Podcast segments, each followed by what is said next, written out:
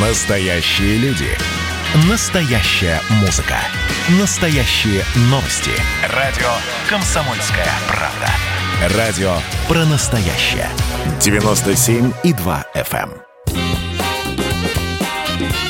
эм. Был бы повод. Здравствуйте, я Михаил Антонов, и эта программа «Был бы повод» 24 сентября на календаре и рассказ о событиях, которые происходили в этот день, но в разные годы, ждет вас в сегодняшней передаче.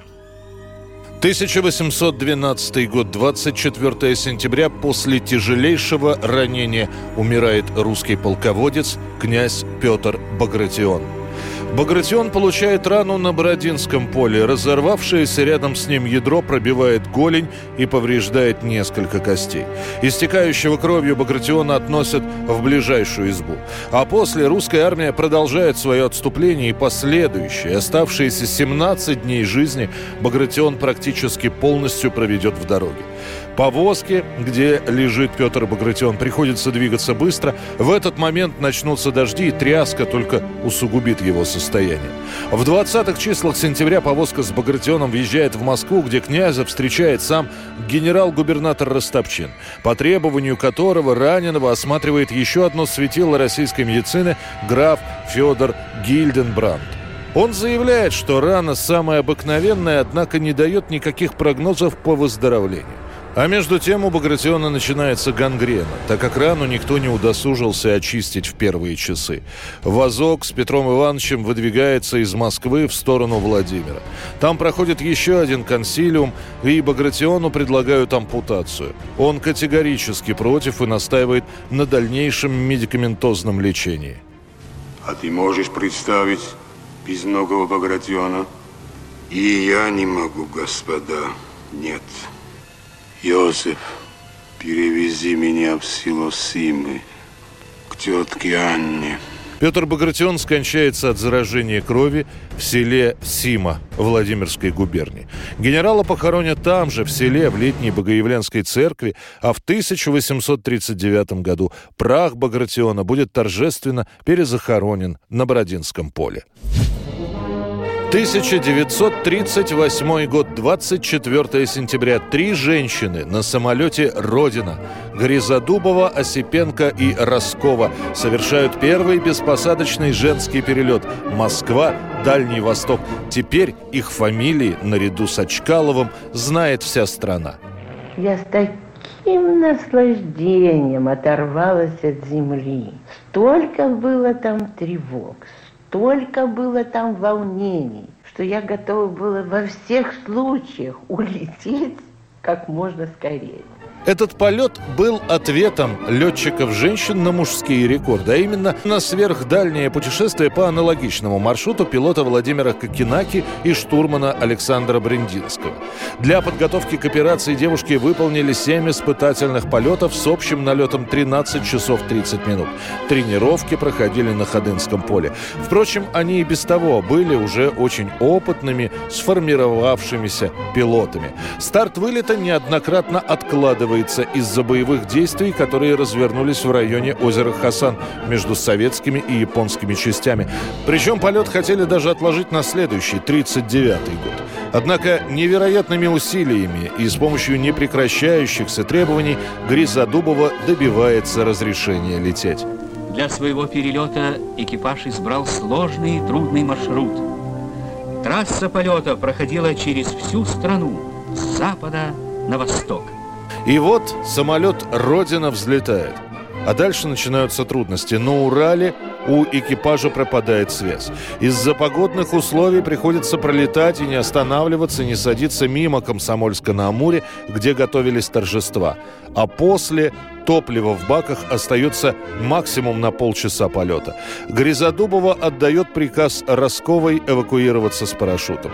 Сама командир принимает решение садиться в тайге. Аварийная посадка случается в болотистой местности. Капитан и второй пилот получают травмы, но выживают. А между тем из Москвы начинается операция по спасению летчиц. Тревогу забили после потери связи с родиной. Место приземления самолета установят с воздуха. И в вскоре туда, где находятся Гризодубова и Осипенко, подойдет катер «Дальневосточный». А Роскову удается найти лишь через 10 суток. Все это время она блуждает по глухой тайге, имея лишь две плитки шоколада в кармане. На преодоление 6450 километров самолет «Родина» и его экипаж потратили 26 часов 29 минут. Героинь торжественно будут встречать на белорусском вокзале. 1964 год, 24 сентября. Специальная комиссия по расследованию убийства президента США Джона Кеннеди под руководством верховного судьи Эрла Уоррена завершает свою работу и публикует свои выводы. Убийца Ли Харви Освальд действовал в одиночку, и нет никаких доказательств существования заговора. Вердикт о стрелке-одиночке устраивает очень многих. Ли Харви Освальд был идеальным кандидатом на роль убийцы президента. Жил в Советском Союзе. Верил в коммунизм. Согласно официальной версии, Ли Харви Освальд в день прибытия Кеннеди в Даллас приходит на книжный склад и приносит с собой ружье.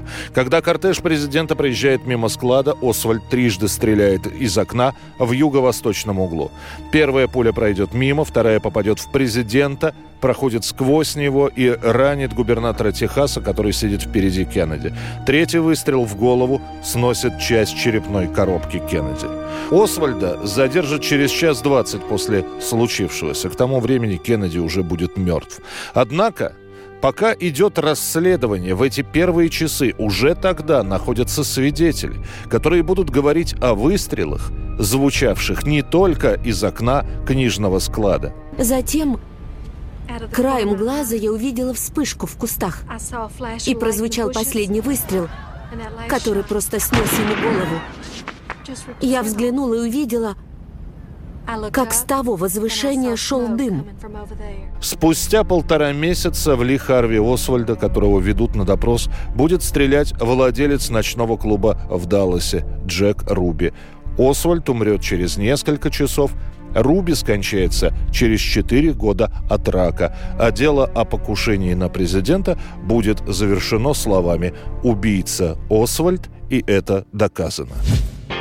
24 сентября 1991 года выходит альбом американской группы Nirvana Nevermind. Это вторая пластинка группы. Первый альбом выйдет практически незаметным, в отличие от второго. Первоначально название было «Овцы». Кобейн придумал его в качестве шутки, направленной на людей, которые, по его мнению, были потенциальными покупателями записи. Но после все-таки название поменяют на Nevermind. Стартует пластинка со 144 места, но уже вскоре альбом «Нирваны» – одна из самых раскупаемых записей года. За месяц с небольшим эта запись получает уже золотой статус, то есть продано более миллиона дисков и кассет. В январе 1992 года группа «Нирвана» окажется на первых местах практически во всех хит-парадах западных стран. Это была программа «Был бы повод» и рассказ о событиях, которые происходили в этот день, но в разные годы. Очередной выпуск завтра. В студии был Михаил Антонов. До встречи. «Был бы повод»